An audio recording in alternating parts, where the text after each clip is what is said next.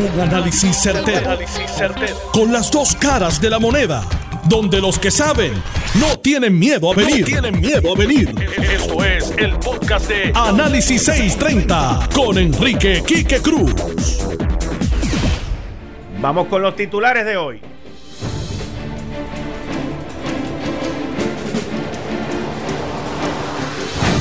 Se los dije.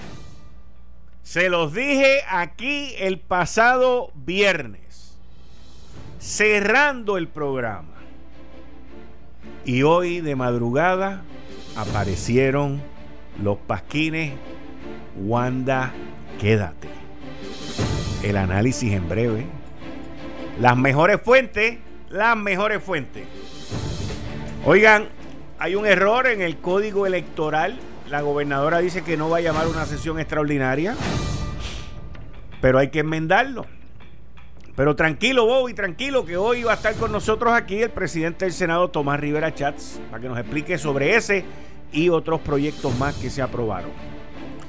La oficina del panel del fiscal especial independiente nos notifica que va a investigar al expresidente y al ex vicepresidente del Banco de Desarrollo Económico sobre las transacciones de la venta de préstamos, unas transacciones sumamente dudosas.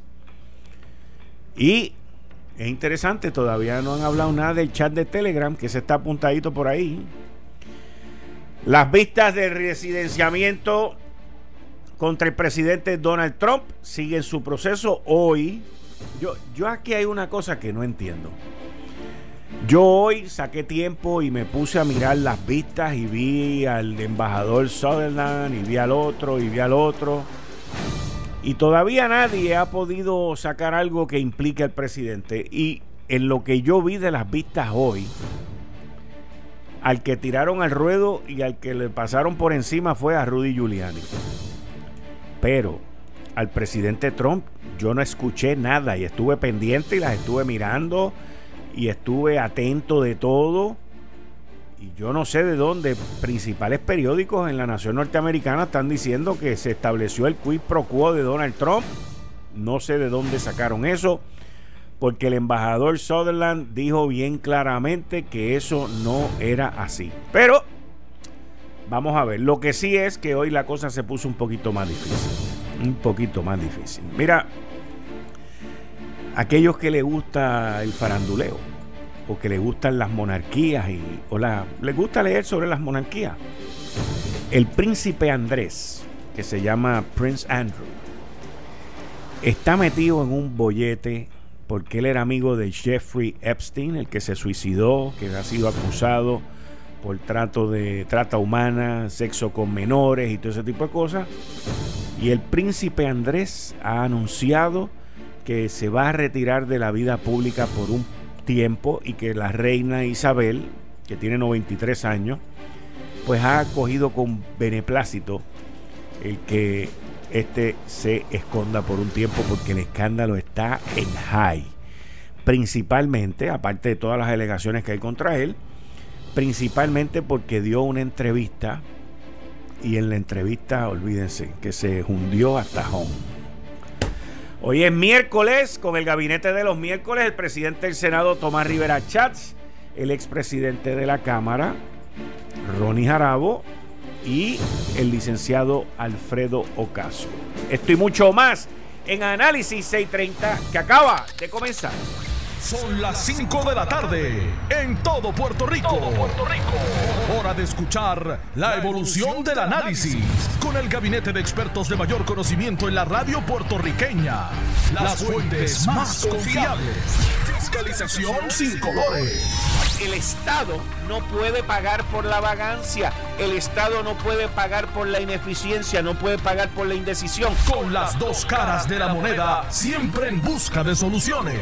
Es hora de escuchar a Enrique Quique Cruz en Análisis 630. 5 y 6 de la tarde de hoy, miércoles 20 de noviembre. Tú estás escuchando Análisis 630. Yo soy Enrique Quique Cruz. Y estoy aquí de lunes a viernes de 5 a 7 y me escuchas en el área metro por el FM a través del 94.3 FM. No hay regocijo mayor que en, la radio, que cuando una de tus fuentes te da una información y eso sale para afuera después. Y yo vivo eso en muchas ocasiones, porque con mucha humildad le digo, tengo una fuente buenísima, buenísima, de las mejores que hay. El pasado viernes, estando yo aquí en este programa con Daniel Machete Hernández, Luis del Valle y Héctor El Marrón Torres, anuncié que iba a dar una primicia que tenía y vamos a escuchar esto tal y como ocurrió. Oye, tú tienes la primicia, dime que me voy. Bueno, yo dije esta mañana cuando vi la portada del el periódico El Nuevo Día, yo le dije a ustedes que esas expresiones por parte de la gobernadora iban a traer consecuencias, iban a traer problemas. Tengo entendido que durante este fin de semana, lo más probable es que mañana o el domingo, o de domingo palones, nos despertemos con áreas de Puerto Rico pasquinadas, con la foto de la gobernadora diciendo 2020.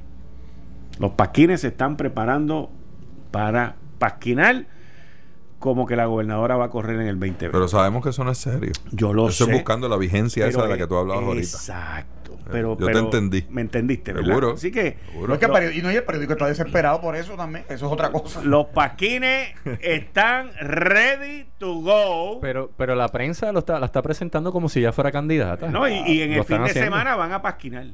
Y ella Van dejando a la puerta abierta para aquello de que tú sabes, pues Van está a bien, eso le da un En el fin de respiro de, semana mes y van a medio. Y tiene hasta el 30 de diciembre y el primero de enero, ¿cuál va a ser el, el- Y yo personalmente estoy casi seguro que, que sé quién es que está pagando por los cuál va a ser el cha-cha-cha el primero de enero? Porque ya el primero de enero ya se sabe que no es candidata. Los ¿Cuál va a medios de comunicación, particularmente el Nuevo Día, necesitan un títere en Fortaleza, porque siempre lo han contado con ellos.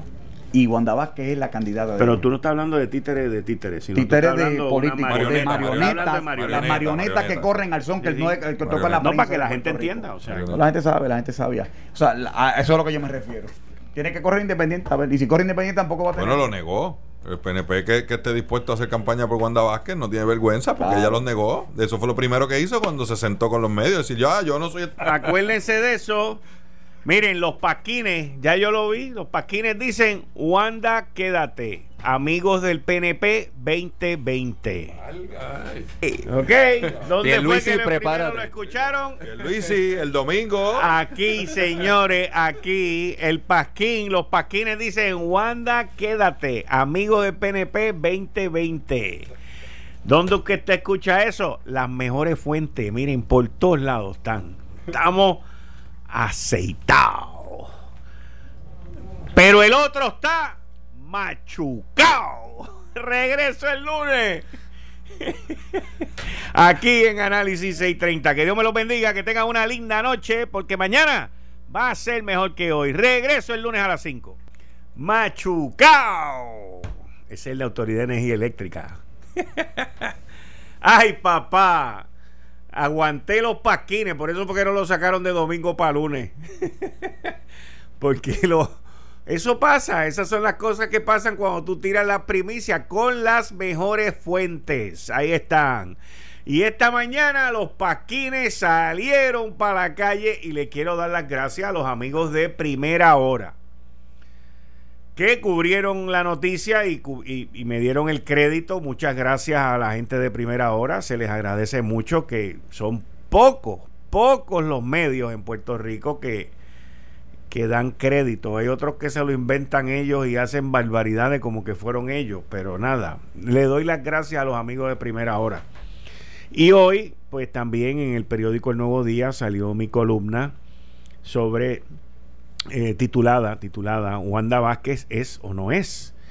Y hago un recuento ahí de una información que otra de mis fuentes me dio sobre la reunión que tuvo José Ortiz, Omar Marrero y Elí Díaz Atienza con la, con la Junta de Supervisión Fiscal, que de ahí fue que salieron machucados. Salieron, pero machucados, machucados. Digo, yo me imagino que mínimo, mínimo, Elí Díaz Atienza y Omar Marrero no tienen que haber salido avergonzados por haber acompañado a José Ortiz, pero esos son otros 20 pesos. Lo lindo es que ahora de, de toda la información que mis fuentes me han dado, lo como una machucado como un mofongo. lo, lo que falta ahora es el referido hacia el panel del fiscal especial independiente de los del Telegram eh, chat, del chat del Telegram. Así que esa parte es la que la que falta ahora que, que termine ya para cerrar el círculo de la información que las fuentes me dieron. Hoy, eh, hoy, hoy volvieron, miren, es que mis fuentes vuelven hoy, vuelven hoy y me, y me siguen instigando con el tema de que si la gobernadora va a correr o no va a correr. Yo entiendo, como lo he dicho, vamos a estar bien claros, como lo he dicho en innumerables ocasiones, que yo entiendo que ella para la gobernación no va a correr, no va a correr, pero está buscando una manera de, de hacerse vigente, de mantenerse vigente. Y aquí a quien se le han puesto los huevos a peseta ha sido al Partido Popular Democrático. Pero tampoco los PNP pueden estar celebrando mucho, porque hoy tú celebras y mañana entierran. Así que, o sea, esto es una cosa que cambia de una manera tan y tan impresionante. Pero el lanzamiento ayer, el día del descubrimiento de Puerto Rico, por parte de Alexandra Lúgaro y de su, de su candidatura a la gobernación, y de que su pareja, eh, el, con- el, iba a decir el congresista, Dios nos libre, el representante Manuel Natal, es verdad, Dios nos libre, el representante Manuel Natal que va a correr para la alcaldía de San Juan y le ha hecho un boquete, no un hoyo, le ha hecho un boquete al Partido Popular.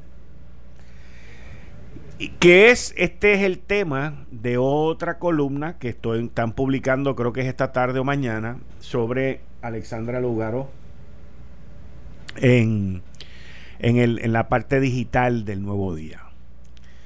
Y digo que le ha hecho un boquete al Partido Popular porque el Partido Popular ha hablado con varios, varios funcionarios electos del Partido Popular Democrático y ya con ese lanzamiento de Manuel Natal han dado esto a pérdida, a pérdida. Así que el, el haber examinado ayer fotos, el haber examinado videos de la del anuncio de Alexandra Lugaro en el viejo San Juan, la fecha, el lugar que ella escoge y todo eso, pues me dio pie para hacer una columna de análisis sobre su candidatura. Y una de las cosas que bozo en la columna, eh, que solamente va a salir a través de digital en el periódico El Nuevo Día, es que en endy.com, es que eh, Alexandra Lugaro va a hacer todo lo posible, todo lo posible, eh, para que Manuel Natal salga electo para la alcaldía de San Juan. Y yo sé que mucha gente puede pensar que eso es imposible o lo que sea, pero también recuerdo de una época cuando era imposible que Carmen Yulín le ganara a Jorge Santini.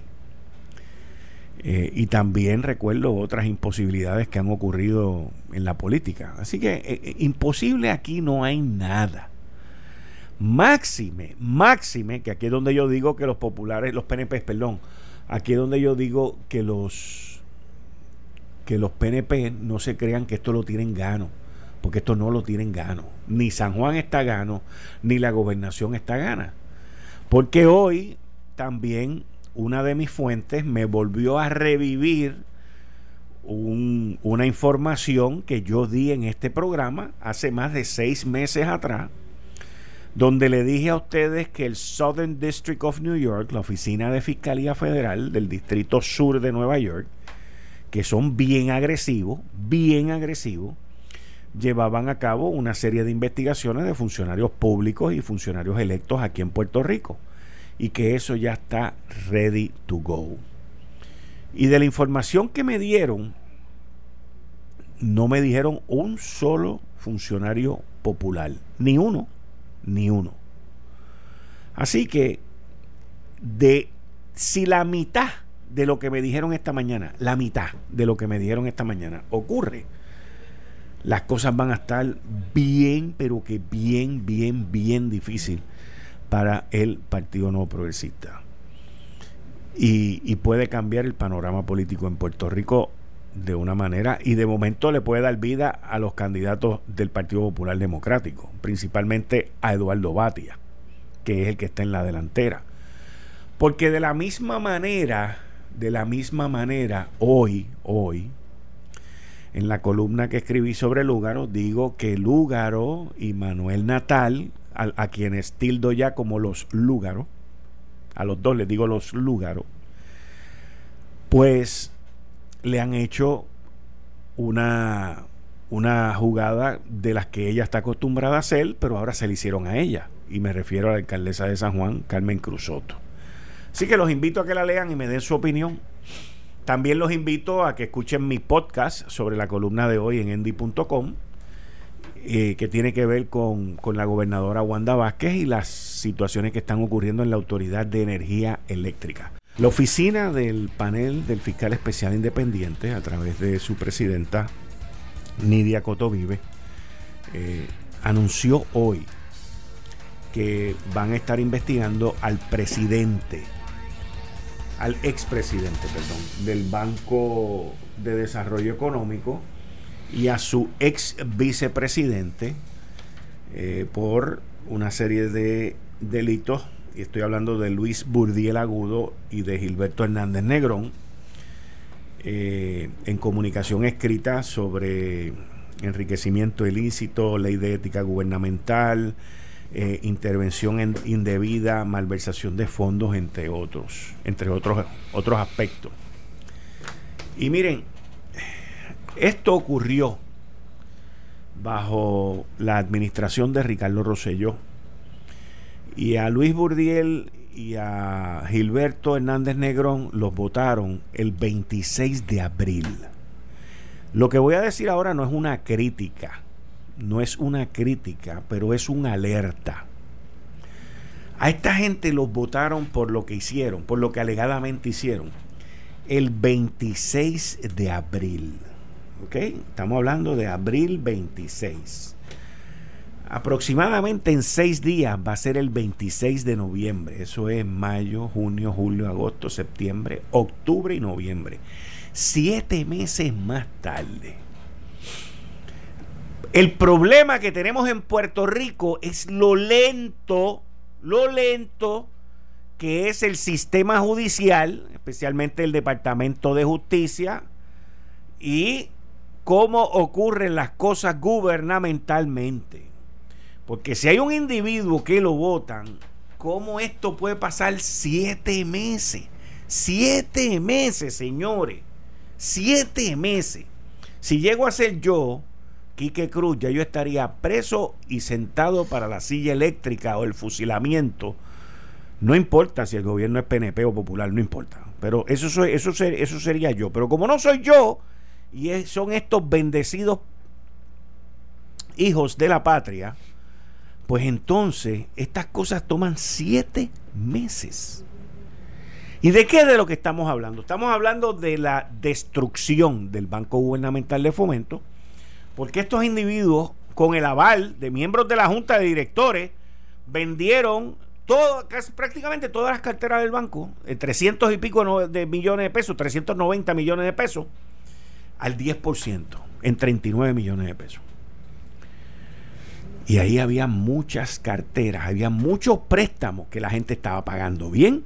Eso le generaba dinero al banco, flujo de caja al banco, y eso mantenía el banco a flote. Sin embargo, el banco está quebrado, lo destruyeron y lo vendieron en 10%.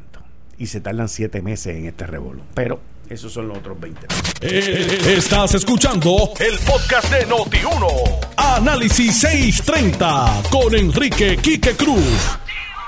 Tengo aquí al interrogador que, que parece que en otra vida él quería ser fiscal.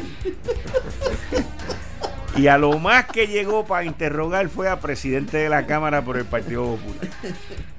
Pero no creo que haya interrogado a muchos PNP, porque fue un presidente muy astuto y, y muy, muy, muy bueno en sus funciones.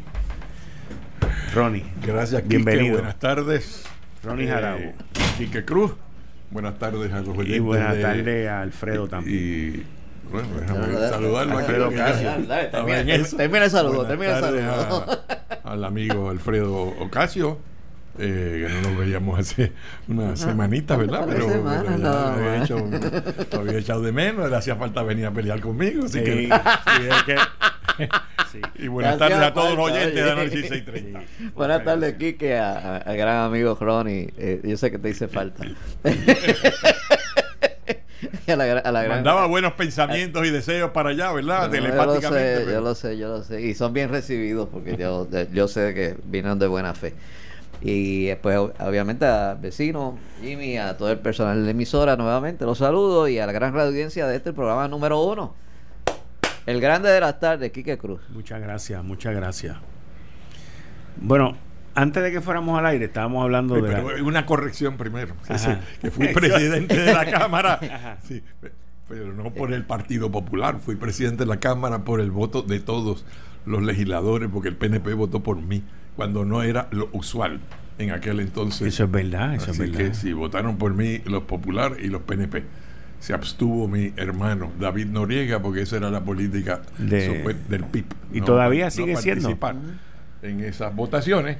Eh, y pues para mí siempre fue un honor especial que no solo los correligionarios míos, sino los adversarios se sintieran que yo los traté con equidad y con justicia.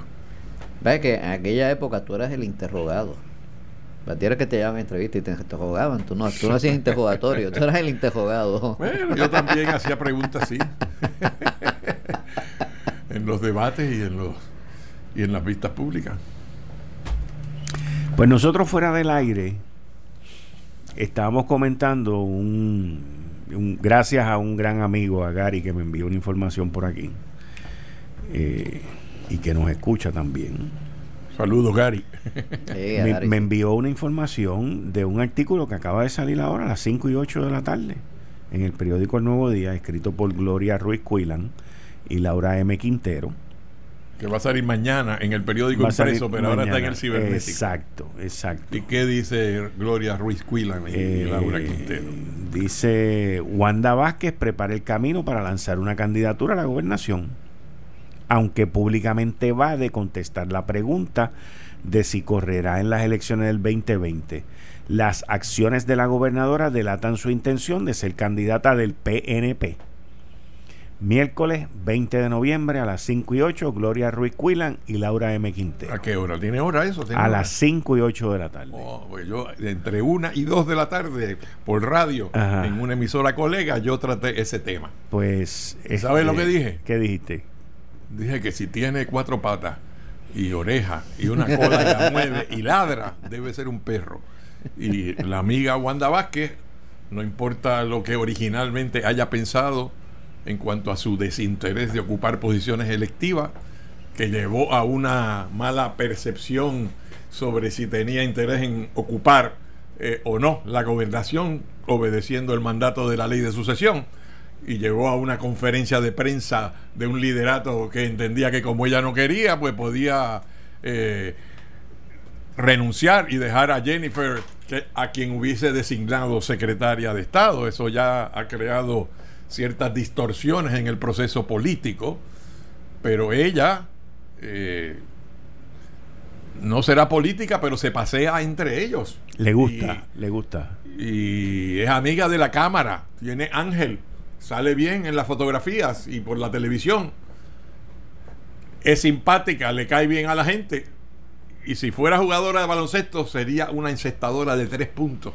Porque mira que ha tenido muchos aciertos cuando se le compara con la anterior administración de su propio partido que tenía una especialidad en pisarle los callos a distintos sectores del electorado, ir haciendo enemigos por aquí, por allá.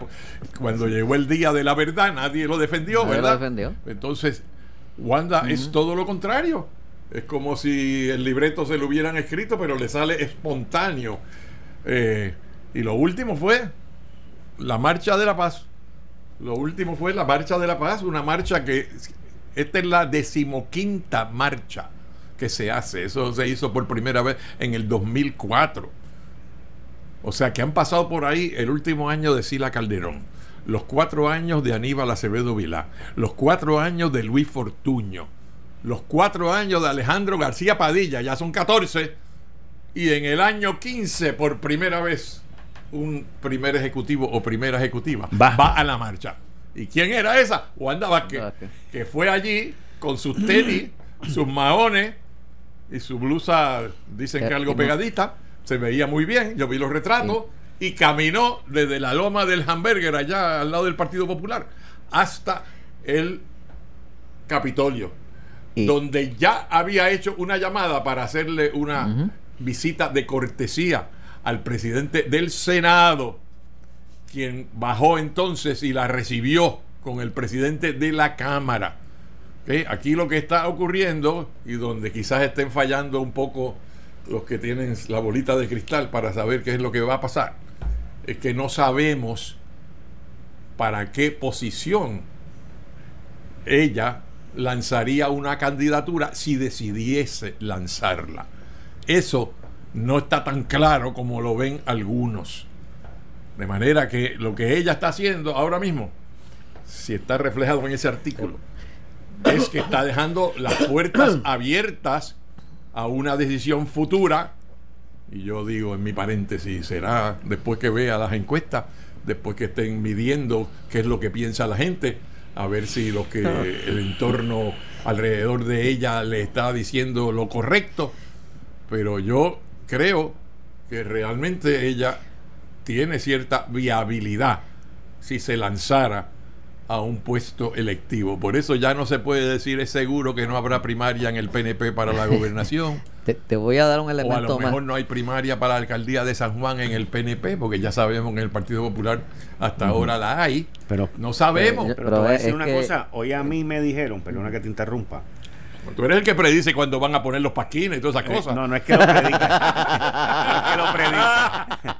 Es que tengo la fuente.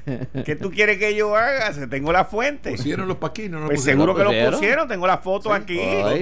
Primera hora cubrió que yo fui el que lo dije el viernes y todo eso. Eh, ¿Y cuándo las pusieron? Anoche, Anoche. en Miramar, en el poste ayer, aquel favorito, el de la calle Hall. Cuando tú pasas por Ahí allí nada lo ves. No, chico, debe haber No, puesto en no, otro no. lado, pero ese, ese, ese, No he caminado por, No, mira, ese es el área. ruta para el Capitolio, lo pusieron. Sí, sí, pero hoy, hoy me llama uno, que es lo que quiero añadir en esto. Hoy me llama uno y me dice, leí tu columna.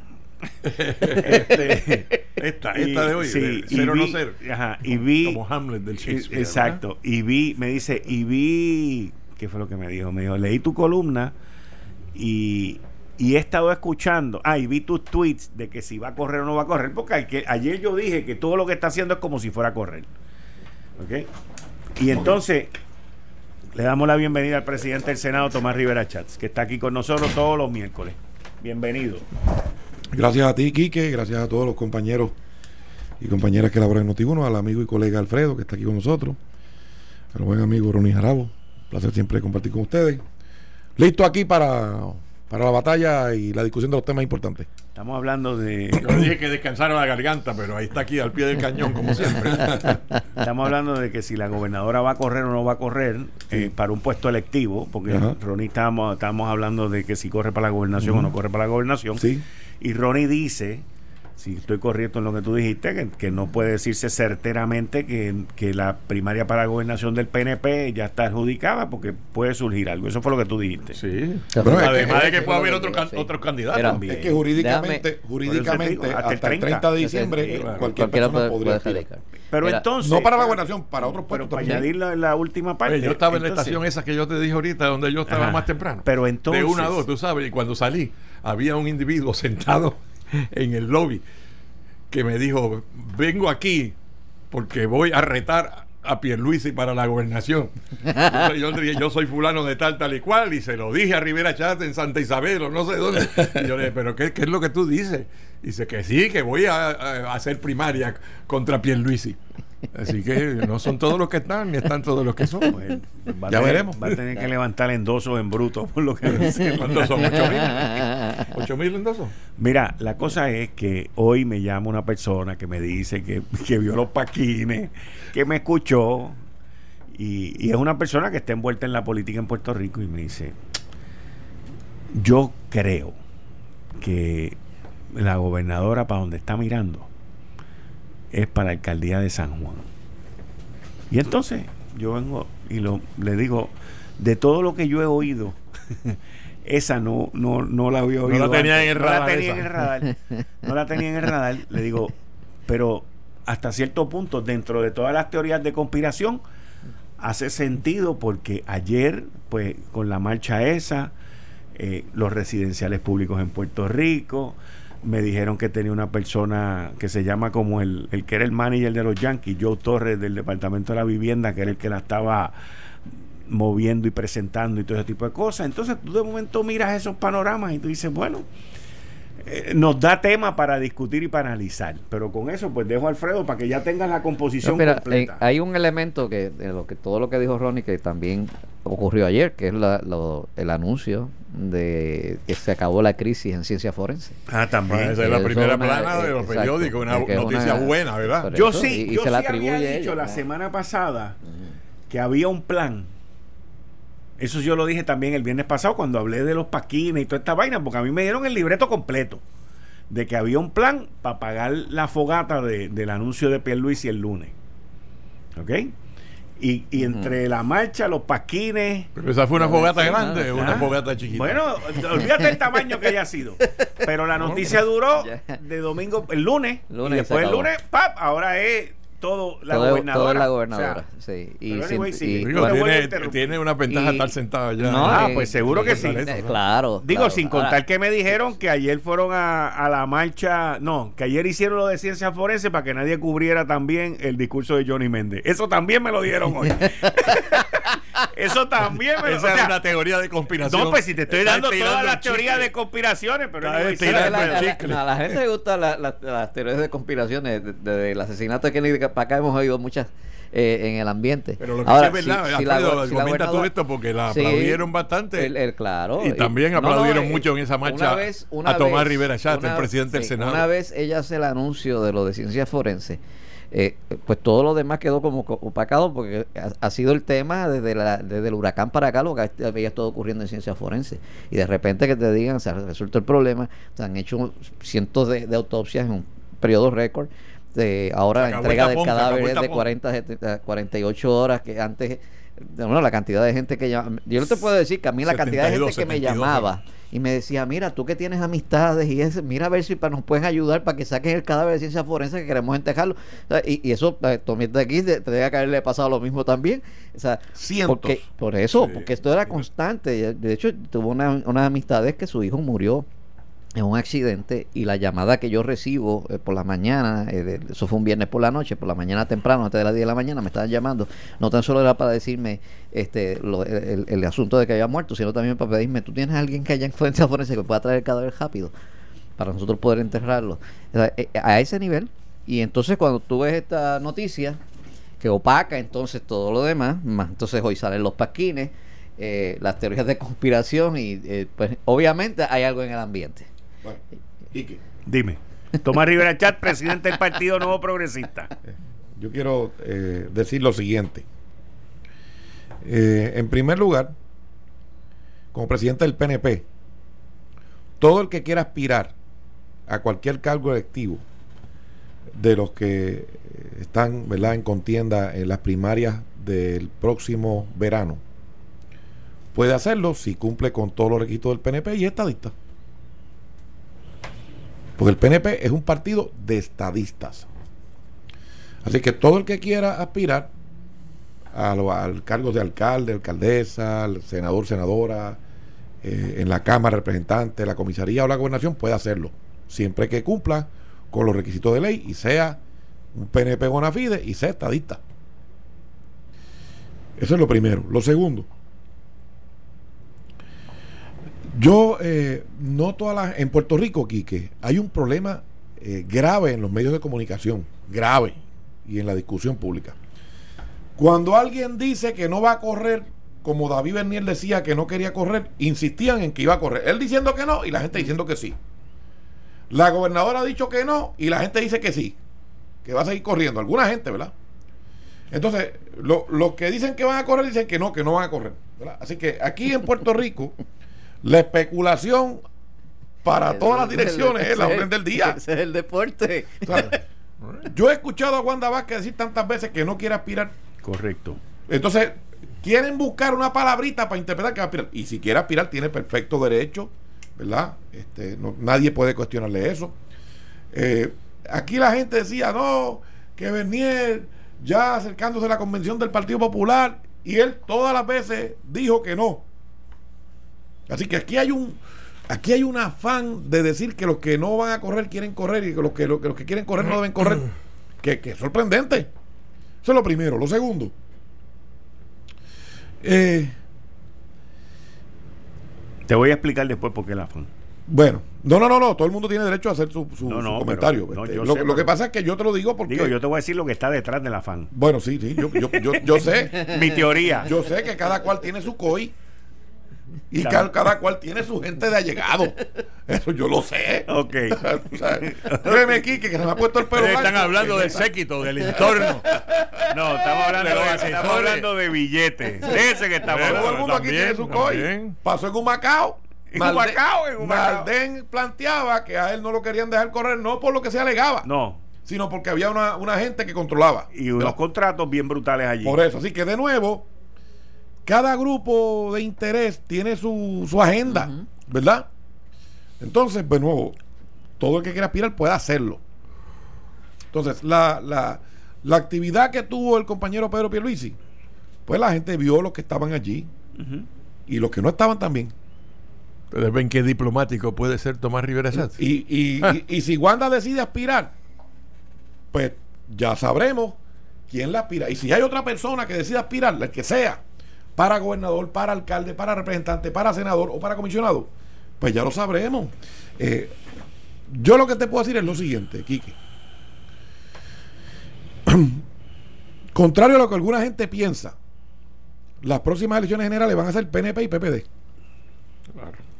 Te voy a decir, eso mismo fue lo que puse en la columna que va a salir en, en que el efecto Lugaro va a ser muy mínimo. El efecto lugar al único que le hace daño es el Partido Popular. Sí. Eh, igual que. Bueno, igual- va a ser mínimo. No, Por pero, eso. pero va a ser mínimo. lo que pasa Pero es que yo no creo. Va a ser yo, menor. yo estoy de acuerdo con Ronnie. yo no creo que va a tener. No van a ser los 100 No es el 2016, Pero no, no, es el no. 2016. Pero yo en creo una elección cerrada sí Ok, tiene pero- un pero efecto grande. A lo que voy, a lo que voy. Yo lo que tengo que decirte aquí que es que los partidos políticos van a controlar y van a, y van a ser los, los candidatos que van a aparecer son los del PNP o los del PPD. That's it. No hay, no hay nada más. Eh, y entonces, pues, eh, yo ver, por ejemplo, otro día un periódico estaba acusando a Pierluisi de que no tenía la palma. Ah, de eso te iba a preguntar ahora. Por Dios. Que no, que no O sea, estaba. en, el, en las campañas de los aspirantes del PPD, algunos de ellos no tienen la pava. Y, y eso no es noticia. David Bernier alteró el logo de la pava. David Bernier no quería que se treparan con él la tarima los oficiales del PPD. Es increíble. Increíble, Quique. Dame un break. Pues si. Pedro Pierluisi comete el mismo error que cometió mi amigo David Bernier, va a tener el mismo resultado. Pero no solamente eso, Lugaro tampoco puso en la insignia de. Porque esa, insignia no es No conocida. Está bien. No está arraigada Está como bien, está pero- la palma pero te del PNP y la pava del Partido Popular. Eh, Estás escuchando el podcast de Noti1. Análisis 630 con Enrique Quique Cruz. Hoy con el gabinete de los miércoles, el presidente del Senado Tomás Rivera Chats, el licenciado Alfredo Ocasio y el expresidente de la Cámara, Ronnie Jarabo. Ronnie, estamos terminando el tema de que si la gobernadora va a correr o no va a correr, a base de lo que salió hoy en el, en el periódico El Nuevo Día.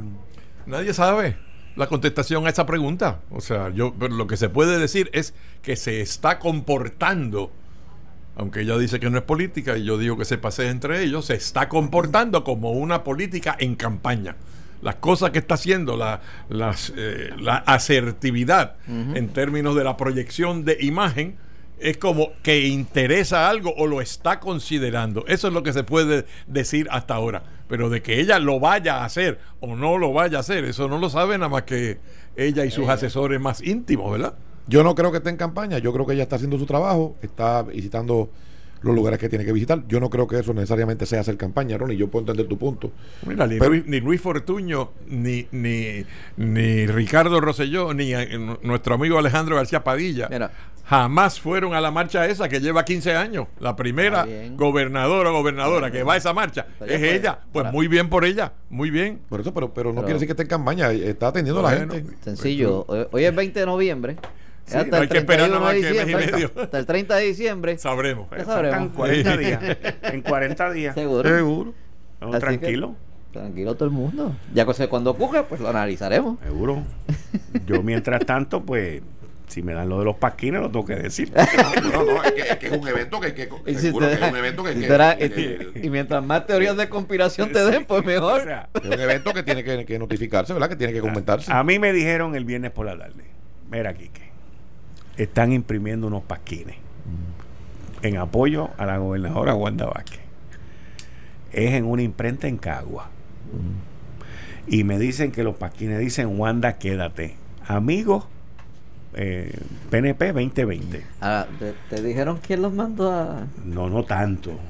Ok, bueno, me gusta. y me dieron todo eso. Porque no y- sabemos si es PNP o popular el que bueno, mandó yo pasquines. personalmente, yo personal, yo Porque esas personalmente, cosas se hacen en política. Yo también. pe- yo, yo- no, yo le hago yo, imputación pe- a nadie. yo personalmente, yo personalmente creo, creo que fue un sector dentro del PNP. Esa es mi opinión. Por la descripción que me dieron de otras cosas que no lo dije al aire. Pero yo lo tiré el viernes y tiré toda la información, tiré un Twitter y toda la cuestión y hoy por la mañana, ¡pop! O sea que hay un sector del PNP que no está tan satisfecha con la candidatura de Pedro Pierluisi y está buscando alternativas. Pueden ser cuatro gatos que tenían 50 pesos para gastarse en cuatro pasquines, porque tampoco Eso fue cuesta que- más de 50. Está bien, pero o sea, Pero es que- esto Bueno, es parte es que- de es que mira. esto es Bueno, parte de, Quique, de la Quique, corrida. Quique, vamos, a, vamos a Tomar. A, a- a lo siguiente, mira. De nuevo, todo el que quiera aspirar, tenga mucho o poco respaldo, puede hacerlo, ¿verdad? El Partido Independiente lleva cinco elecciones perdiendo la franquicia y no ha perdido la fe. Así que, ¿qué te puedo decir? Llegan cinco elecciones, eh, radicando, perdiendo, y van y recogen firmas, vuelven y se reescriben y vuelven. Así que, ¿verdad? Eso, esa es la democracia, esa es la democracia. Así que, mira. Primero, segundo, sobre la reforma electoral. Yo tengo que decir lo siguiente. Se ha especulado, y, y- porque Puerto Rico, si nosotros pudiéramos exportar los expertos que tenemos, Quique, Muchacho. le podíamos prestar dinero a los chinos. Saldábamos la deuda y le prestábamos dinero a los chinos, a los Estados Unidos y a todas, a todas las demás potencias, ¿verdad? Quique, mira.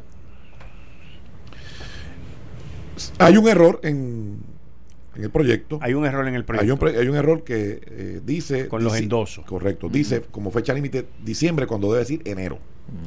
¿Verdad? Porque el último día de erradicación Es el 30 de de diciembre. Pues de este el- año. Exacto. Entonces el 50% eh, debe, debería, debió, decir, debió leer que era el 30 de enero y por error se quedó la palabra diciembre. Se va a corregir. Eso, eso es algo que se va a corregir sin, sin ningún problema.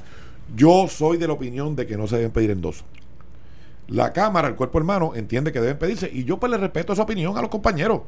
Tienen, tienen argumentos válidos, ¿verdad? Yo no le pediría endoso a nadie para que corra todo el que quiera correr.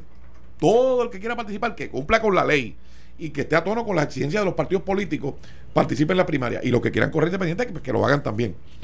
Así que, en mi caso personal, yo no pediría endoso a nadie. Yo, yo creo que es una gran pérdida de tiempo. Pero, anyway, la Cámara lo quiere y yo respeto esa decisión de la Cámara.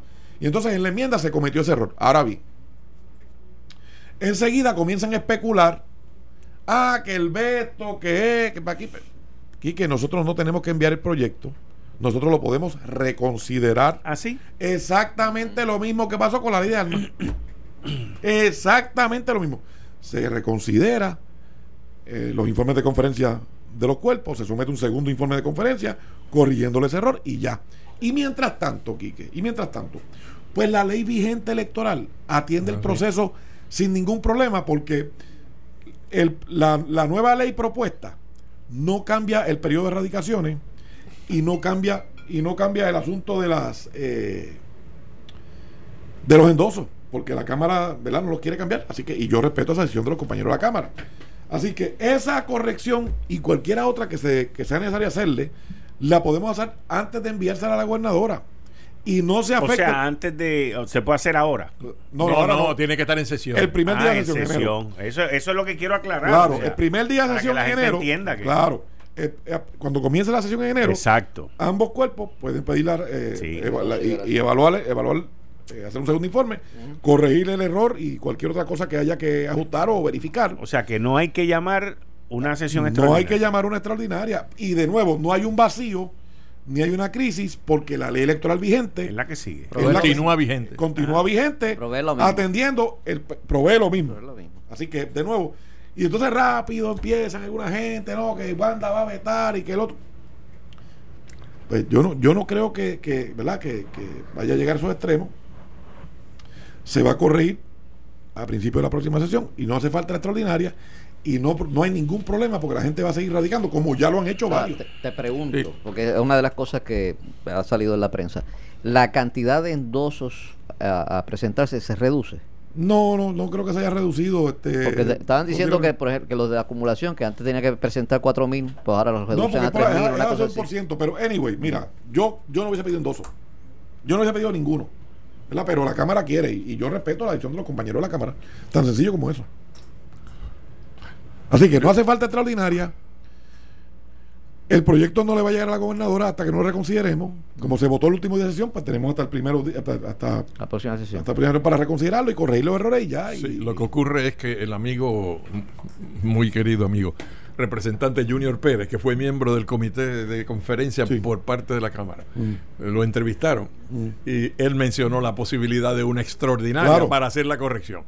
Yo- como yo había hablado con el presidente del Senado y habíamos hablado de hacer eso en la sesión regular en enero, porque eh, los cuerpos legislativos el Senado en, en particular, que es quien originó la medida, no está, no tiene un tiempo límite para enviar la medida. O sea que se completó el trámite, Mm. pero está ahí la medida, Exacto. la controla hasta que no la envía.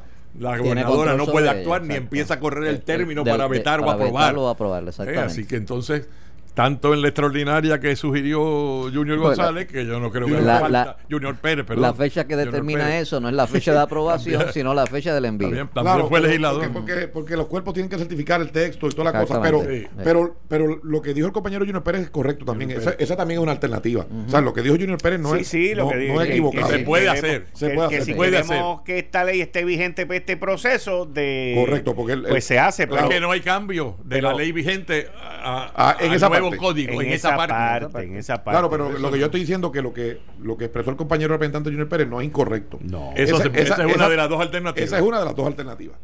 Ok. La que- pero, pero entonces. Lo si dijo se- correcto el compañero Si Junior Pérez. se hace. Pero la gobernadora reaccionó ahorita diciendo que ella no tiene intención de convocar a ninguna extraordinaria. Pues muy nos bien. parece- nos parece muy Oye, bien. entonces, la Pero- preferencia pero del presidente del Senado es la que se va a dar. Esta, es lo que ella dijo. Pero es una determinación de los legisladores. Exacto. En este momento no he visto nada y no he contemplado una extraordinaria. Esas fueron sus Ahora te pregunto. Dime. eh, al, al ustedes entrar en la nueva sesión, Ajá. la ley que estaría vigente sobre los endosos es la vigente. La actual. No va a ser la otra. Exacto. Claro, porque porque no tiene efecto retroactivo y, no- y entonces la nueva ley, la, la que sería la nueva ley si Ajá. se firma y la ley vigente no tienen diferencia en cuanto a eso, en cuanto a ese aspecto. Sería lo mismo. Sería lo mismo. Ok, está bien. Este, así que eso, eso en cuanto a eso. Entonces, en cuanto a los nombramientos, Pero espérate, antes de que vaya con los nombramientos, porque yo vi una información por ahí que sacó el senador Juan Dalmao Ajá. del Partido Independentista Puertorriqueño sí. de que a los que van a correr por los partidos solamente tenían que conseguir 8 mil endosos y a los que van independientes tienen que conseguir 40 y pico de mil. Y él estaba... esa él- es la ley vigente del Partido Popular. La- la- esa. Esa fue la enmienda que se hizo en el 2014. Ok. Esa enmienda particular. Ok. Y, y, o sea que esa es la que, 2014-2015. que esa es la que va a estar Es vigente ahora. vigente. O sea que Bidot y el otro y el otro, Valga Bidot, tienen que conseguir la- lo, lo que está en la ley vigente. Mi opinión es que es injusto. Mi opinión es que eso es injusto con los candidatos independientes. excesivo. No, eh, eh, Sí. Abusivo, no Sí, excesivo. abusivo. Abusivo. Por eso yo creo que se deben eliminar todos los endosos. Pero Vean acá, y eso no sé, yo como que recuerdo, eso se llevó en un momento a los tribunales, Sí, ¿o no? Bidot lo sí, llevó a lo llevó a los tribunales. tribunales. y no prevaleció. Ah, no, Yo creo que no o le, prevaleció. o le bajaron. Yo Le creo bajaron, que antes, yo creo que antes eran más. No ¿no? prevaleció. Yo creo, mi recuerdo, Ok. pues, pues, está equivocado, pero Está recuerdo bien. que no prevaleció. Ok. Nombramiento. Este, públicamente, el presidente del Senado, Tomás Rivera Chats, le había sugerido a la gobernadora que retirara el nombramiento del juez Santisteban de Guayama por las alegaciones que habían salido en los periódicos, todo ese tipo de cosas. Eh, ¿cuántos, ¿Cuál era el total de nombramiento?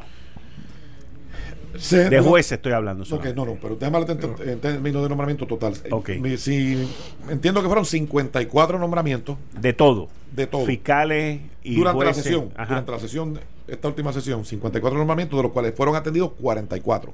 44. 44.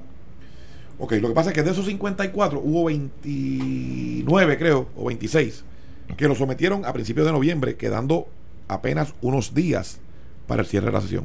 Ok. Entonces no podíamos hacer nuestro trabajo con la profundidad y la responsabilidad que corresponde.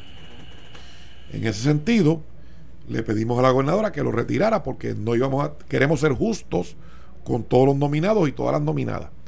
Pero la gente que me escucha, imagínese usted que usted tenga que hacer una investigación de campo, esa gente tenga que someter planilla, esta situación financiera y otra documentación, someterse a unas pruebas que tienen que someterse en 15 días. O sea, el tiempo que teníamos para atenderlo por el número de nombramientos no era suficiente. Y nosotros no íbamos a sacrificar la transparencia, la profundidad que corresponde eh, que se lleve a cabo en los nombramientos porque haya, porque quede, porque quede poco tiempo. Entonces, para ser justo con los nominados, le enviamos una carta a la gobernadora diciéndole, mire, el Senado de Puerto Rico no está diciendo que acepta o rechaza estos nombramientos. Resulta que queremos tener el espacio para poderlo evaluar correctamente. Allí había jueces, fiscales, procuradoras, etcétera. Uno de los nombramientos que se pidió el retiro fue el de la eh, eh, Gigi Fernández, la tenista, Ajá. Porque no había sometido los documentos. Y nosotros, ella no había tenido tiempo de someterlos. Y nosotros, personas que no someten los documentos, no podemos atender su nombramiento. Porque los documentos son los que permiten que el investigador de campo salga a verificar esa información, hacer las entrevistas. Así que una vez están todos los documentos sometidos, nosotros tenemos una unidad de, de investigaciones de campo que sale a corroborar la información y a verificar datos. Hasta que no están todos sometidos, no se puede hacer. Y entonces le pedimos a la gobernadora ayer cuando, cuando subió a, a mi oficina, luego de la marcha, que lo retirara y me pidió que le escribiera una carta, se la escribí y lo retiró. Retiró 10 nombramientos, me envió la gobernadora 10 cartas retirando nombramientos, entre ellos el del juez Vázquez Santiesteban, que tengo que decirte lo siguiente. Yo no conozco al juez, Yo tampoco. No sé si las alegaciones son falsas o son ciertas. Pero para ser justos con él, lo importante es que podamos verificarlo, como lo hicimos con Raúl Maldonado, Me acuerdo. como lo hicimos con eh, el secretario de Corrupción, Rivera Guanatey, y como lo hicimos con otros nombramientos que surgieron alegaciones, ¿y qué hicimos? Pedimos al gobernador que retirara, verificamos, volvieron a someterlo, porque ya se había hecho la investigación y se atendió correctamente. O sea que yo creo que hay que ser justo con todos los nominados y todas las nominadas. O sea que esos Y 10 nadie, y nadie puede llegar a conclusiones. O sea, no sería justo con ningún nominado, y mucho menos con un juez, como un juez, con un juez como eh, el caso que estamos planteando, llegar a conclusiones a base de alegaciones por periódico. No, en eso estamos claros, pero, la- pero te pregunto, lo- los 10 nombramientos que han sido retirados, ¿es para dar el espacio de investigación y después volverlos a someter o es que se retiraron? Eso, eso no es tu decisión, entonces ese no es tu campo.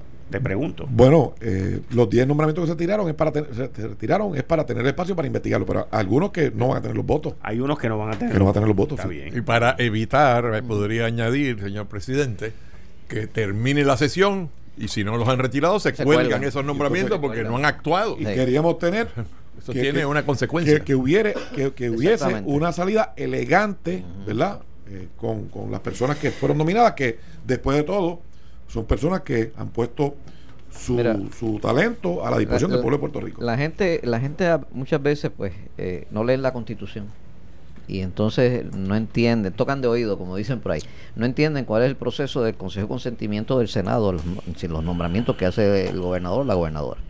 Entonces es un proceso que los senadores tienen que descargarlo con una responsabilidad y, suma- y un detalle sumamente minucioso porque está ejerciendo una función a nombre del pueblo de Puerto Rico.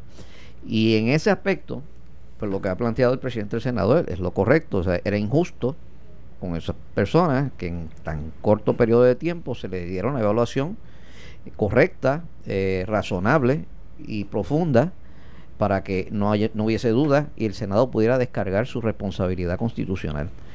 Así que, eh, sin duda, eh, el retiro de estos nombramientos, porque tiene de no haberlos retirado, tiene el efecto que acaba de decir eh, Ronnie, se cuelgan y entonces no, no pueden volver a ser nominados. Así que, en justicia a los nominados, lo, lo más prudente era su retiro y que se presenten Y en la primera y trabajando y- en equipo con la gobernadora. Sí, o sea, es más, no, no, no y hay yo ninguna estoy- animosidad y con la gobernadora. y yo- Sencillamente, Y yo estoy seguro que en este proceso de, de aquí a enero eh, ya se saben quiénes son las personas. eh, eh, Y- y- si someten lo- los Claro. documentos, el Y- y Senado y- puede y, al descargar. principio yo, yo advertí que siempre es correcto pedir el consejo antes de enviar los nombramientos, porque si me hubiese pedido el consejo, faltando dos semanas o poco más de dos semanas, yo le hubiese dicho 26 nombramientos en dos semanas.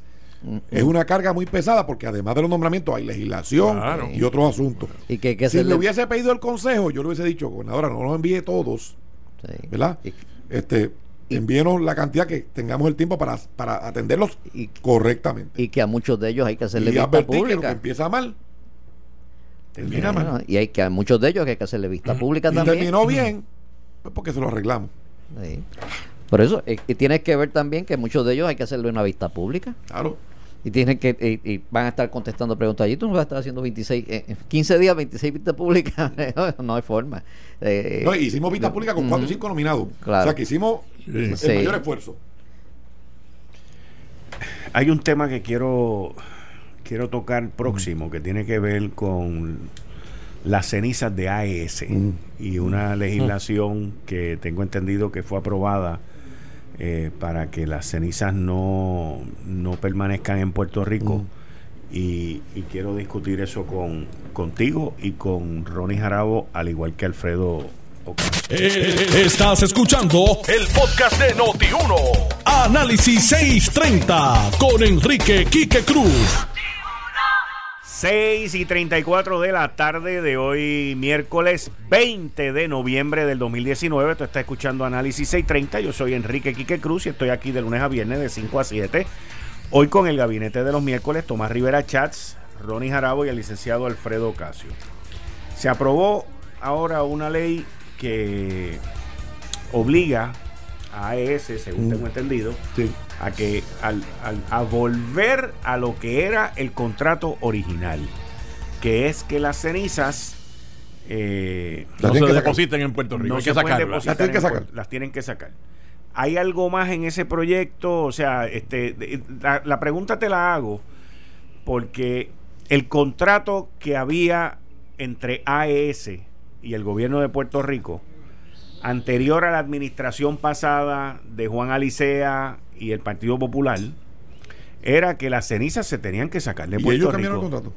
y los populares en la administración pasada cambiaron el contrato. Y nosotros hemos tenido que coger toda esa pachanga de todas esas protestas y todo ese tipo de cosas. Eh, dentro, aparte de que solamente se, se enmiende la ley de que los obligue a ellos a algo que estaba en el contrato, el Senado no ha pensado en investigar por qué fue que hicieron eso. Quique, lo que ocurre es que eh, en Puerto Rico hay ahora la pretensión de que la Asamblea Legislativa se convierta en un departamento de justicia o, o en un departamento, ¿verdad? Ante la falta de, o sea, Lo que, lo que la Asamblea Legislativa tiene que hacer es legislar y lo hizo, corregir el problema que había y así, así lo hizo eh, la Asamblea Legislativa. Eh, las autoridades le corresponde investigar porque es que si aquí todo el mundo quiere aquí que, se haga una investigación por esto, por lo otro, por aquello, y yo, y yo creo que sí, que la Asamblea Legislativa tiene la facultad de investigar. Pero más que investigar, yo creo que tiene la, la- la obligación de resolver el asunto y creo que, creo que la legislación lo atiende y lo resuelve. Pero ante tu preocupación, Quique, me parece que es bueno poner las cosas en perspectiva. Ahora tú te estás enfocando en el contrato este, que, cuyo cambio fue defendido por el vicepresidente del Senado en una legislación anterior cuando se estaba debatiendo. que tampoco esto, estuve, que tampoco estuve de acuerdo con lo que hizo Larry Selhammer. Porque se aceptó la teoría de que no eran tóxicas las cenizas, uno, y que el engrudo creado por la mezcla de agua con esos eh, sedimentos se podía utilizar. Agremax. Agremax. Este, y ahora eso pues ha sido obviamente impugnado y la- el peso de la opinión científica es que sí hace daño. Esa planta está ahí por una de, de- de las decisiones más erradas que tomó Quique, tengo que corregir porque, me, me- perdóname, Ronnie, me llaman porque eh, sí prevaleció en el, en el tribunal ¿Viste? y tiene razón. Así que corrijo la información, prevaleció y tuvo que someter menos. Sí, porque Exacto, eso fue lo que yo, me- eso era lo que yo recordaba. Así que corrijo la información. Está bien. Me acaban de enviar el, dato. el resultado de eso. Sí. Y le redujeron el número yo- de endosos. Sí. Sí, sí, yo Sí. me acordaba de eso, pero Eh, sí, Considerablemente. yo no me creo que, era que el- se lo redujeron, creo que fue Sí, a yo 15 sí. mil, una cosa así. yo sí, porque eso fue parte de su campaña. O sea, eso lo ayudó a él mucho en la campaña. Yo creo que lo mejor campaña. hubiese sido lo que favorecía al presidente del Senado de eliminar eso de los endosos, que es una cosa totalmente Arca- excesiva, sí. abusiva y una invitación al fraude. Al fraude. Sí lo es. Pues, porque yo creo que hay muchos endosos que no son firmados por la gente de carne y hueso. Eh, y, y poner eso en la ley, pues es casi promover que, que haya esas prácticas indebidas. Bueno, pero regresando a esto, fue un error de política pública establecer esa planta en Puerto Rico. Es la electricidad más barata que hay pero hay que computar en los costos, los costos sociales, los costos de salud, el daño que hace eh, la producción quemando carbón. Y, y ahora, pues nos preocupa el asunto de las cenizas y la enmienda al contrato que fue defendido, como te dije, anteriormente, en una legislación anterior. Ahora, pues se va a prohibir. Yo no sé qué consecuencias va a tener eso. Tu amigo y admirado José Ortiz, pues, ha estado eh, diciendo que, que eh, esta compañía interesa generar electricidad, pero no con carbón. O sea, que se quieren quedar en Puerto Rico. Eh, no, no sé con qué va a ser, si con una planta de gas natural, si va a ser con una con otra manera de energía renovable o algo así. Eh, ellos están Pero- proponiendo, según lo que leí, gas natural. Bueno, Yo te- Según yo lo te- que leí. yo Ah, pero una Aquí el problema es. Ah, no, eso se darle va a un corte a esta Eso- situación eso se va a tardar. lo más pronto posible. Yo te voy a dar una Porque- experiencia. Porque, espérate, nada más déjame añadir, ¿verdad? Que el problema de la montaña de ceniza y el presidente del Senado vo- sobrevoló eso para, para ver la acumulación. Olvídate de las que se transportan para depositarlas en, en los... En los eh, Y se logró, y se logró que el Departamento de Recursos Naturales multara, los multó a esa gente. Claro, porque pero eso cuando, cuando corre el viento, esas cenizas llegan a un montón de sitios que no son a la montaña de desperdicios que tiene la compañía ahí. Y yo me pregunto si además de llegar a, a- a las distintas partes de, de Guayama y de Salinas, si llegará más allá a Santa Isabel, a donde están los sembradíos y las cosechas, decir, y estamos exportando ceniza sin saberlo Mira, en las plantas que, que producen frutos que se, que, se, que se exportan de Puerto Rico. Eso es un peligro serio. Esto hay que acabarlo de inmediato. Hace tiempo lo debimos acabar. Es más, nunca lo debimos haber hecho. Mira, Eh, eh, en- mira, en yo, el- yo te voy a decir algo, Ronnie. O sea, estoy de acuerdo con lo que tú estás haciendo y estás diciendo. Tampoco aquí tenemos una industria agrícola que le da de comida al mundo entero. Eso es No, lo no, pero pero es entendiendo, importante, Pero entendiendo tu punto y Sí. entendiendo tu punto, ¿ok? Aquí, aquí, yo siempre voy a quién es que crea la raíz del problema. Y la raíz del problema la creó la administración pasada con Juan Alicea, que enmendaron el contrato, que era un contrato a 15 años, y le dieron esa ventaja a AES que era completamente innecesaria. ¿Qué hicieron? ¿Cómo lo hicieron? ¿Y por qué lo hicieron? Es la razón por la cual yo le digo al presidente del Senado que investiguen. Bueno, pues Entiendo- investigue también por qué se montó esa planta y se escogió carbón, que ya era un combustible renegado y condenado en los años 90. Yo Mira, quiero que ¿Quieres- investigue quieres- eso también. ¿Quieres que sepa? ¿Quieres que sepa para Sí. todos aquellos que dicen que se vaya el carbón y todo este tipo de Sí, cosas? sí. Para que tengamos las cosas claras. De que si mañana cierra AES, Aumenta dos chavos el kilovatio eh, por hora en la tarifa. Porque esa es la, la electricidad más, más, más No, barata que hay en Puerto no, Rico. No son dos chavos. Bueno, es- Son eso- más de dos centavos. Escuché eso. Está bien, pero son de más parte de, de- de tu admirado. Eh, ¿Quién? ¿José Ortiz? José Ortiz. Ah, pues allá tú que le crees. Por eso te digo, no son dos chavos. No son Los chavos dos por chavos. kilovatio hora. No son dos chavos. Y tú le crees a José Ortiz. O sea, José Mira. Ortiz, lo único Bueno, que sí, sabe pues, es su bueno. nombre y apellido y entrar allí. Son más de dos centavos. O sea, y te lo digo, no, no te lo digo por contradecirte. Pues, o sea que o tú, de- por tú hacer- defiendes que se quede el carbón. No, no, yo no defiendo que se quede Ah, el carbón. Yo lo que defiendo es que el que quiera que el carbón se vaya, que diga que vamos a hacer para que la luz no suba a tres y cuatro chavos. Ese es mi punto. ¿Tú crees que va a subir el doble de lo que pronostica? Fácil, fácil. Energía eléctrica. La, la gente con quien yo he hablado me han dicho entre un 20 y un 30%. A mí me dijeron hoy, porque estaba hablando el tema, me dijeron hoy, si AES cierra mañana, la luz va a subir entre un 20 y un 30%. Y ahí sí que te digo yo que vamos a ver marchas en Puerto Rico. Y eso es sin contar el acuerdo de los bonistas, que son otro Ah, 20%. esos son otros 20 que- pesos. que tengo que decirte, Ahora que sí. tengo que decirte, el- quiero dejarlo aquí en récord en tu programa. Dime. Fíjate cómo son los amigos de la Junta de Control Fiscal. En los asuntos de establecer política pública para beneficiar al trabajador, para incentivar la economía, para darle recursos a los gobiernos municipales, a la Asamblea Legislativa y, no, y le vetan los proyectos. y. Pero tú sabes lo que quieren. Que ese acuerdo, que podría tener la consecuencia de un aumento. Ah, eso sí, la Asamblea Legislativa tiene que votar sobre eso. De aumento grande. Fíjate cómo son. Sí. Fíjate un aumento de cuatro chavos y medio. Y el de la ceniza es. Nosotros vamos a evaluarlo. Nosotros vamos a evaluarlo porque, Quique, eh, eh, después de todo hay que evaluarlo porque hay un, hay un alegado recorte a la deuda, que es altísima, pero nosotros queremos evaluar todas todos los elementos para decidir si vamos a votar a favor o le vamos a votar en contra. Yo te, Mira. yo te voy a decir en, en, en términos del acuerdo de los bonistas. Ese es el tercer acuerdo que se ha negociado aquí ya. Y hemos, en cada uno de ellos que se ha ido negociando, hemos ido mejorando. El primero lo negoció Lisa Donahue. El segundo lo, denoció, lo negoció Ricardo Rosselló. Y el tercero lo acaba de negociar ahora esta administra no esta administración, sino la Junta con este, los, los ejecutivos que están ahí.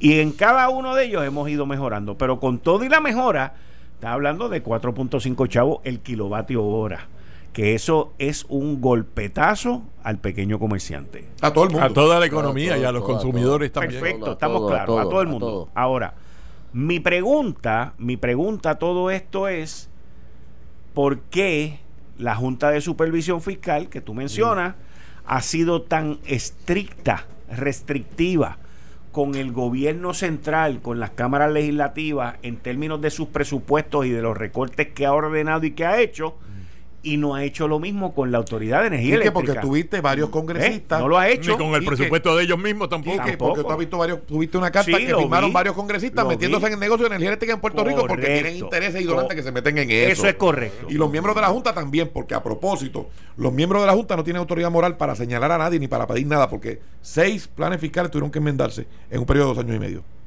Seis veces lo tuvieron que enmendar. No radicaron sus informes de ética. Y para colmo de los colmos, uno de sus consultores ahora es tarjeta de una investigación federal. Eso acaba de salir recientemente. Sí, Y aquí no lo dicen y aquí se callan. Entonces, estuvieron cacareando y cacareando y cacareando que no iban a dar el bono. ¿Y qué pasó, Quique? Tuvieron que darlo. Y el de las corporaciones públicas también lo dieron. ¿Y sabes lo que están pidiendo, Quique? Le pidieron a la gobernadora que se legisle para que se le cambie el nombre al bono. Y entonces, no, el problema no es los chavos, cómo se llama. Esa es la Junta de Control Fiscal. Te voy a hacer una pregunta, ya que tú traes ese tema específico. ¿Tú tienes algún problema con que se le cambie el nombre? Bueno, pues vamos a llamar a Carrión Tercero en vez de Carrión Tercero Juan de los Palotes. Vamos a ponerle Juan de los Palotes en vez de Carrión Tercero. O sea, el nombre no hace la cosa aquí, que Claro. una Junta de Control Fiscal tiene la obligación de que se administre correctamente los recursos económicos.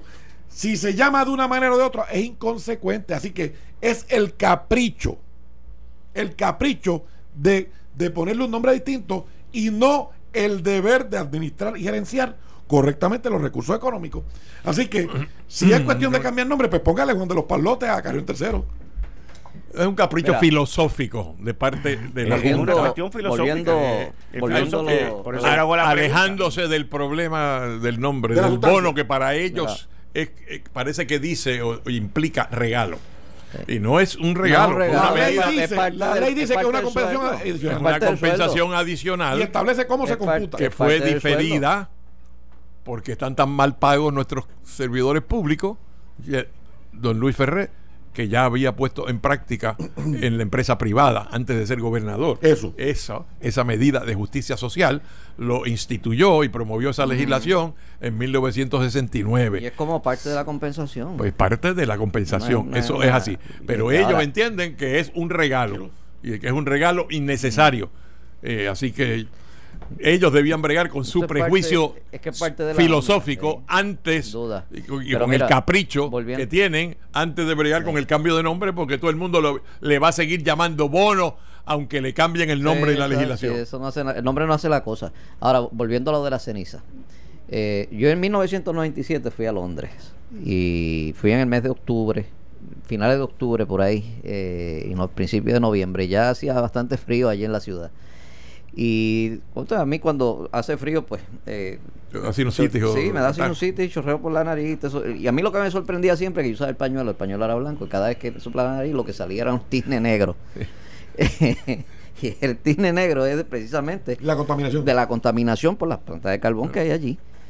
O sea que eh, esa- eso de la ceniza, eh, eh, el hecho de que se recojan eso, siempre se queda algo en el aire, siempre hay una... No, sí, la gente lo Ahora, respira. lo que hay que investigar es por qué, como muy dice Quique, por qué se cambió el contrato para que las cenizas se pudieran depos- depositar aquí en Puerto Rico. ¿Y quiénes son los dueños de aquel vertedero allá en Peñuela donde se depositaban?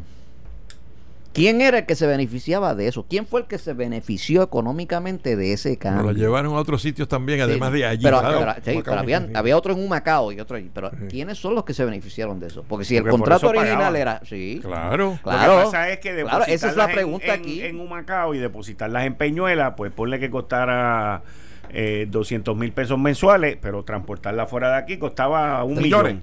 ¿Ves? Y entonces los los sitios donde la estaban enviando Exacto, están empezando a exacto, rechazarlas también. exacto, y eso puede ser parte de por qué, También. por qué vino también. la movida para Pero el contrato, aquí para en algún momento, o sea, aquí en algún momento hay que coger a los empleados ejecutivos que están en corporaciones o en, o en, o en, o en, este, posiciones este, de, de agencias públicas y, y investigarlos y meterles leña por hacer las cosas estas que estamos hablando. Vuelvo y te O sea, digo. porque, lo que hay que- que yo que vuelvo averiguar al origen, mi y te amigo. digo que lo que hay yo que quiero saber por qué es no se montó ahí se una planta de gas natural como la de Ponce, Pero- de Ecoeléctrica en Ponce. Porque Pero en eso- aquella época lo más eso probable se es hizo que la allá. tecnología, Se hizo allá también. la de Ponce, claro, época, la de no, Ponce no, Peñuela. Antes. No, no, No, esa después, la esa Rosselló fue después. Fue no. 90. no, no, no. Sí. La tú de estás hablando la de, de Costa Sur. No. No, chico, de, de la que Ah, tú estás quema con gas natural. ecoeléctrica, de ecoeléctrica. Acabo de decir de ecoeléctrica. Ecoeléctrica. Sí, no. sí, son, son de la fue- misma época. Sí, sí. Fue después. La conversión a gas. Sí, Sí. eso fue bajo Sí, Fortuño. sí, después. otra Sí, cosa. fue bajo Fortuño. Otra cosa, eso es mucho después. sí, Estoy pero, hablando de los o sea, 90. O sea, el error de poner una planta que quemara carbón. Estuve en contra de eso cuando lo, lo, lo pusieron por primera vez en los 80 y, en, y los 90, pues bajo eh, la administración Rosselló. Pero vuelvo y se te digo, aquí eso. lo que hay que, sab- hay Lo que que ver había que hacer es quién- lo que se quién hizo en- se- quién se en benefició con ese cambio. Lo que pasa es que sale un, todo. sale un artículo en, en un medio digital, en Noticel, que dice, go- es un titular que yo lo, me lo enviaron a mí y le contesté a la persona que está incorrecto. El Como, titular, como casi todo lo que ellos publican. el, el titular dice, gobernadora desmiente a Rivera Chats. A Y eso aludí hace un rato y ustedes me dijeron que no. Y yo y me lo oigo volverá, y estas orejas a, retel- a retarlo con el nombramiento de juez. Y entonces dice que, la- entonces esto empieza diciendo que la mala comunicación entre la rama legislativa y la ejecutiva no parece tener fin. Luego que el Senado de Puerto Rico remitiera una comunicación, espérate, remitiera una comunicación. O sea, es todo lo que tú nos explicaste aquí porque la Dice que gobernadora. no retiró el nombramiento, ¿verdad? ella, sí, pero dice lo mismo que dijo Tommy. Ese es, el- ese, ese es, el, ese es mi Eh, cuestionamiento porque, porque, es contradictorio que se diga que no retiró el nombramiento porque se hubiera colgado y entonces no lo puede enviar otra vez en Retiró- enero, que es lo que va a hacer. Retiró 10 nombramientos. Yo tengo 10 cartas retirando 10 Y nombramientos. ella incluyendo dice- la de Santisteban. Sí, ella dice aquí, quiero dejar meridianamente claro como gobernadora que no he retirado ningún nombramiento. Pero entonces dice, ayer en comunicaciones con el presidente del Senado me envió una comunicación donde me solicitó que había unos nombramientos en los cuales no le había dado tiempo a hacer una investigación por la cual solicitaba más tiempo, que fue lo que tú dijiste aquí, Y lo retiró. y, lo retiró.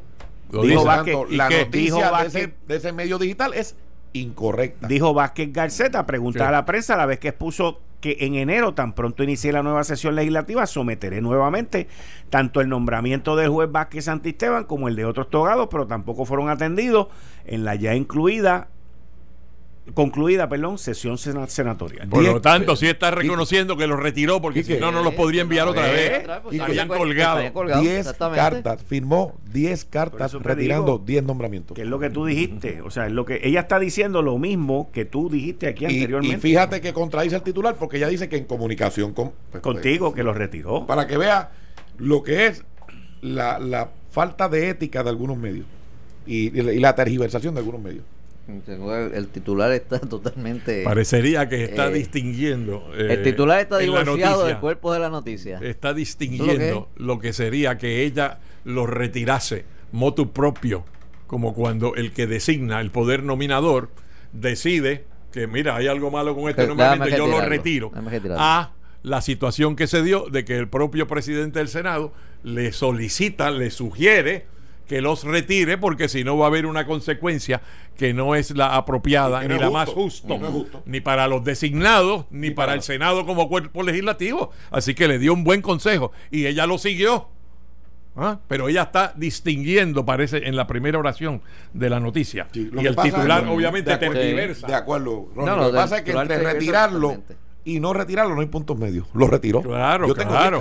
La consecuencia final es que lo retiró. Pero tampoco. Pero en una pero- Es que conversación. si no lo pero retiras, en una tampoco el conversación- retiro perdóname. fue por ninguna controversia, ¿cierto? en una conversación amigable, No, al contrario. En, en una conversación amigable, eh, trabajando en equipo, y hay algunos nombramientos que si los vuelve a someter y no tienen los votos, pues entonces se los tenemos que colgar. Y se acabó el evento. Sencillo. Porque yo espero que antes de volverlo a someter, entonces sí, pide el consejo. El Porque si no, consejo es el diálogo previo a enviar el nombramiento para saber si tiene problemas o no tiene problemas. Ya hay una información que se ha recibido, se puede compartir con la gobernadora. Claro. ¿Eh? O Es sea, que, eso- la es lo- comunicación es que- es mira, buena, es que vuelvo y digo, La que- comunicación es buena y, y se está trabajando en equipo. en Es que, sentido. es que hay gente que cree que es que el gobernador nombra y entonces los manda para allá para el Senado. No, no, no. La constitución dice que es consejo y consentimiento. el gobernador nombra Pero con no el se practica consejo siempre, y consentimiento. O sea, eh, eh, tiene que pedir Claro, consejo claro, primero. Y, la constitución ¿sabes? también establece que las tres ramas tienen el mismo rango. Exacto. ¿Seguro? Separación e Eh. igualdad de poderes. Tiene que haber Bueno, consejo. para Ese es un pecado viejo de los gobernadores, ¿sabes? O sea, no se lo No, achaquemos no, todo a doña Wanda, ¿verdad? No, no, no. Pero no, no, siempre es diciendo que sea preferible. ella, estoy diciendo que la gente cree. Pero la comunicación, Ay, con, la comunicación con la gobernadora es buena, es muy buena. Y, y lo Bueno, si no, no te hubiera visitado ayer, ¿verdad? Te anunció Claro. que te iba a visitar. Y nos invitó también para el encendido de la Navidad y hemos tenido conversaciones de otros temas. Así que está todo perfectamente bien con la gobernadora. Miel sobre hojuelas. A pesar de los paquines. No, yo Los no tengo ningún- paquines no tienen que ver nada con el presidente del partido. Yo no tengo ningún problema con eso. Mañana pongan más si quieren. Yo, yo no tengo problema de ella o de cualquier otra persona. Yo no tengo problema con eso. By the way, fueron 400 pasquines los que, los que imprimieron. Bueno, ¿de qué tamaño? ¿De qué Ah, tamaño? bueno, el tamaño grande es un pasquín, o sea, pero O sea, fueron un 400 No, pasquines. no, para calcular los chavos que tú que decías que 400 habían costado. Eso cuesta Pues, como a 5 pesos, 400 por 5, 2 mil pesos se fueron ahí. Ah, Eso bueno, son 50 pesos, ¿no? Menos- no menos de que cinco había pesos, bajado los costos o algo así. 2 pesos, 3 Si- pesos. si eso, es- eso es bien barato. si es el o sea, Claro, pasquinar claro. es barato. Si es el arte, el arte que, que vimos en la foto, no, es, arte es bien barato. También. es O sea, tú estás hablando, quizás se gastaron mil pesos en toda esa cuestión y la pega y todo eso. Mira, Oye, ¿y sea, pusieron la palma ahí? ah, bueno, lo pusieron azul y blanco. No, amigos, azul y blanco. amigos, amigos PNP Amigos 2020. PNP. Eh, pusieron las iniciales del partido. Sí, amigos PNP 2020. Y el, y el paquín es azul y blanco. Fue en Caguas. Y entonces eh, eh, el periódico este estaba queriendo pues, acusar a Pierluisi de que no era PNP y cuando le pusieron la foto estaban las banderas de la palma. Sí. Desmentido también. Lo que pasa es que hay una tendencia lo hizo Lúgaro, lo hizo Pierluisi, lo hizo Da- Lo ha hecho todo el mundo. de, de minimizar el- No, no, no, no. Yo el- no creo que sea minimizar, Quique, de verdad. es de que- darle más exposición a al nombre, del claro. candidato. Pero no hay ninguna mala intención en eso. No, es que eso viene, eso eh, viene ocurriendo desde la primera campaña de Pedro Rosselló. Claro, pero, pero no hay una intención de apartarse o de minimizar. Es que sencillamente. Todo lo copiamos. Es que allá en Estados Unidos, en las campañas americanas, na- No, no, no, no ponen el burro ni el no, elefante, no. no salen los símbolos. Imagínate. Aquí hay un apego distinto a las Imagínate. banderas de los Sí, partidos, pero ¿verdad? acá, pero y siempre se puede malinterpretar. ¿qué, qué demócrata va a poner como su símbolo? El burro. Bueno, pues nada. Este, pero yo estoy claro que Pierluis es suficientemente inteligente para saber que sin la palma y sin la estructura del PNP pero no tendría la menor no oportunidad. Nada, de apartarse de, de- de- Porque el, logo nada, nada letrero eso. principal no tenía más que el nombre. Como no lo tienen El otros candidatos del Partido 2020, Popular. Eso- pues, eso no y es- eso llama la atención. Sí, pero- Pero ve acá, eso quiere Pero decir. no es el no, primero no, que lo hace. acá, No ¿tú salió que alguna Lúgaro lo duda? hizo. Ve acá, ¿tú- ¿hay alguna El duda? lugar no tiene partido ¿Hay todavía. alguna, pero mira, está empujando un nuevo partido. Está bien, Pero pues es su cara, su cara. ¿Hay alguna La insignia duda? de ese nuevo partido es su cara. Hay, hay alguna duda de que Pierluisi es, es PNP? Ninguna, para mí Entonces, ninguna. De nadie. Esto fue el podcast de Notiuno. Análisis 630 con Enrique Quique Cruz. Dale play a tu podcast favorito a través de Apple Podcasts, Spotify, Google Podcasts, Stitcher y notiuno.com.